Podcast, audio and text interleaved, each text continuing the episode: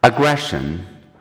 To a psychological, aggression is any physical or verbal behavior intended to hurt someone physically or emotionally.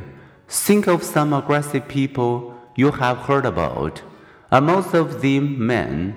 Men generally admit to more aggression. They also commit more extreme physical violence. In romantic relationship between men and women, minor acts of physical aggression, such as slaps, are roughly equal, but extremely violent acts are mostly committed by men.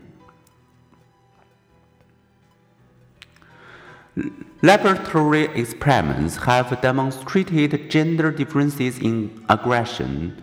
Men have been more willing to blast people with what they believed was intense and prolonged noise. And outside the laboratory, men worldwide commit more violent crime. They also take the lead in hunting, fighting, warring, and supporting war. Here's another question. Think of examples of people harming others by passing along hurtful gossip or by shutting someone out of a social group or situation.